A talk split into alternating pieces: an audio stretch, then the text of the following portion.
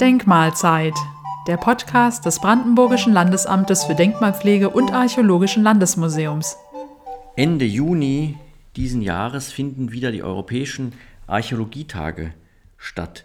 Sie gehen auf eine französische Initiative zurück. Seit 2010 hatte das INRAP, Institut National de Recherche Archéologique Préventive, also das französische Nationale Institut für präventive, für vorbeugende archäologische Forschung, den Auftrag erhalten, nationale Archäologietage zu organisieren. Das geschah dann auch und seit 2019 wurde diese Idee in den europäischen Kontext übersetzt. Das heißt, dass jetzt in ganz Europa in 46 Mitgliedsländern des Europarates solche Archäologietage organisiert werden sollen. Der Grund dafür ist natürlich die Information der breiten Öffentlichkeit und es gibt ein sehr breites Programm von digitalen Angeboten. Durch die Corona-Pandemie sind ja solche digitalen Angebote überall entwickelt und weiterentwickelt worden. Also das kann man sich anschauen. Oder es gibt auch sehr viele Vor-Ort-Veranstaltungen, die ja jetzt wieder möglich sind in Museen, Forschungsinstitutionen und ähnlichen Einrichtungen. Und äh, natürlich macht auch das Brandenburgische Archäologische Landesmuseum bei dieser Sache mit und in Brandenburg steht in diesem Jahr das Keltengold im Vordergrund der Veranstaltung.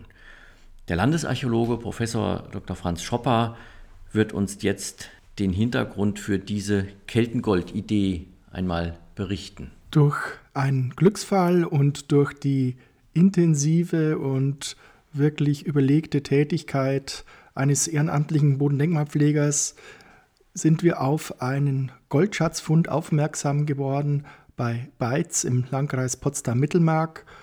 Der ehrenamtliche Finder hat das Feld intensiv begangen und konnte elf keltische Goldmünzen finden. In Brandenburg eine absolute Rarität.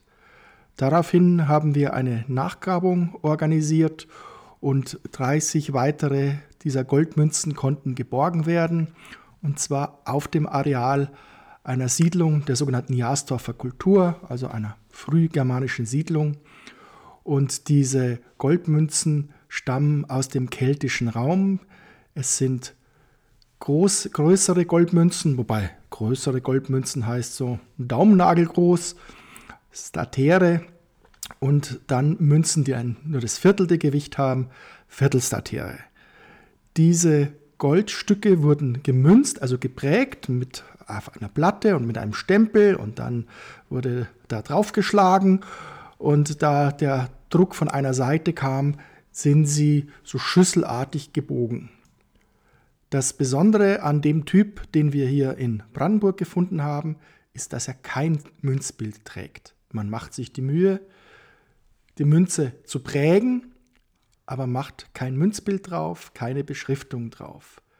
Dennoch konnte der Numismatiker, der diese Münzen in Augenschein genommen hat, sehr genau in Augenschein genommen hat, auch unter dem Mikroskop Spuren des Münzstempels finden und diesen identifizieren mit einem Münzstempel, der sehr gut zu einer Münze aus Hessen passt.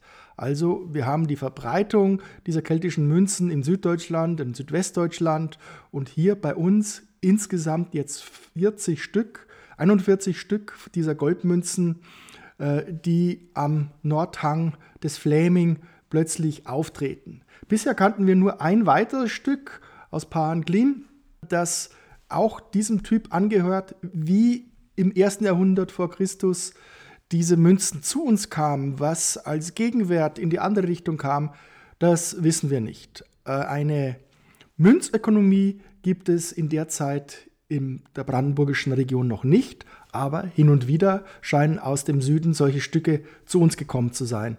Und diesen Südkontakt wollen wir dann in den nächsten Jahren auch stärker in den Blick nehmen.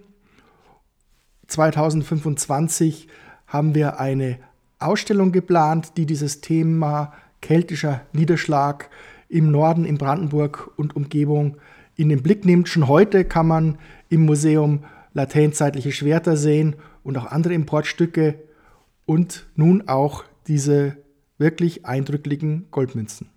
Die Münzen werden jetzt auch im Museum gezeigt und zwar in dem Raum, der sich dem Thema der germanischen Besiedlung widmet und in diesem Raum sind auch weitere keltische Importstücke zu sehen.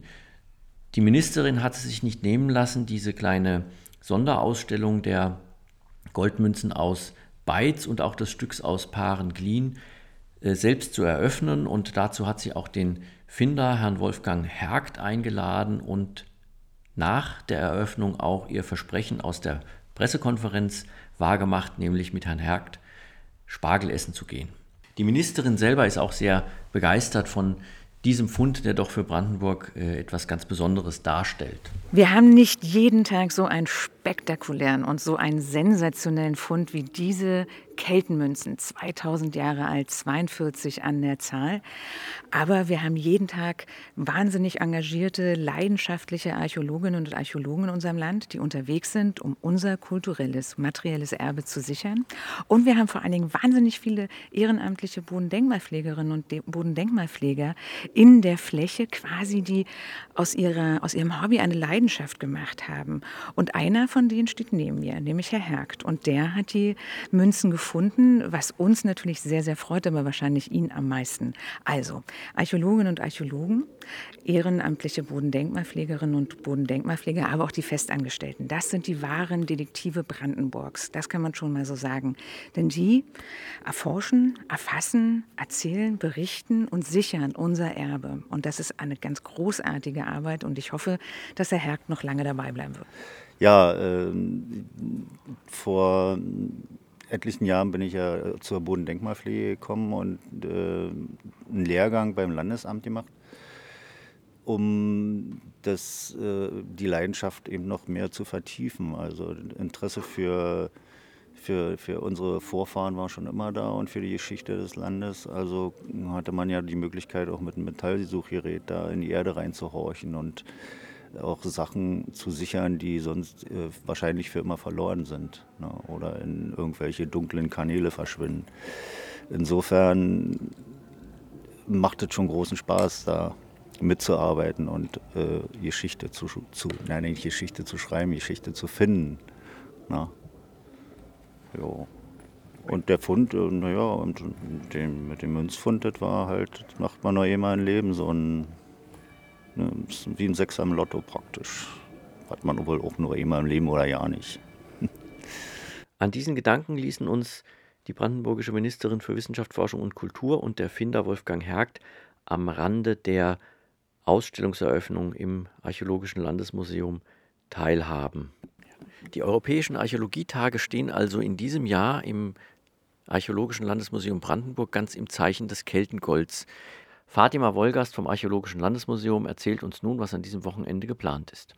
Ja, also an dem Wochenende 17., 18., 19. Juni haben wir an jedem Tag eine Veranstaltung, die zum Thema Regenbogenschüsselchen speziell oder aber Eisenzeit, um mal die Epoche ein bisschen in den Blick zu nehmen, genauer äh, vorstellt. Es gibt am 17.06. um 11 Uhr eine Führung zur Eisenzeit durch die Dauerausstellung des Museums. Die heißt Rennofen und Roggenfeld eignet sich für Erwachsene und Kinder. Dann haben wir am 18.06. um 14 Uhr Spuren der Kelten in Brandenburg. Da wird wirklich ganz dezidiert darauf eingegangen, was haben wir eigentlich für Funde in unserem Material in Brandenburg, die schon keltische Spuren aufweisen oder südliche Handelskontakte. Und auch die Regenbogenschüsselchen werden dann nochmal so richtig thematisiert. Und der Sonntag um 11 Uhr steht dann ganz im Zeichen der Kinder. Da darf nämlich mal so ein Goldschatz hergestellt werden. Vielleicht nicht aus echtem Gold, aber dafür darf man ihn dann mit nach Hause nehmen. Wer sich natürlich noch mal genauer informieren möchte, wann die Veranstaltungen stattfinden, was es kostet und was genau geboten wird, der kann das natürlich auf unserer Website genau nachlesen. Auch Instagram, Facebook wären dann nochmal eine gute Infoquelle. Und auch die Seite der Europäischen Archäologietage haben unsere Programme aufgeführt und da kann man alles nachlesen. Und beide Adressen finden Sie im Blog natürlich zu diesem Podcast.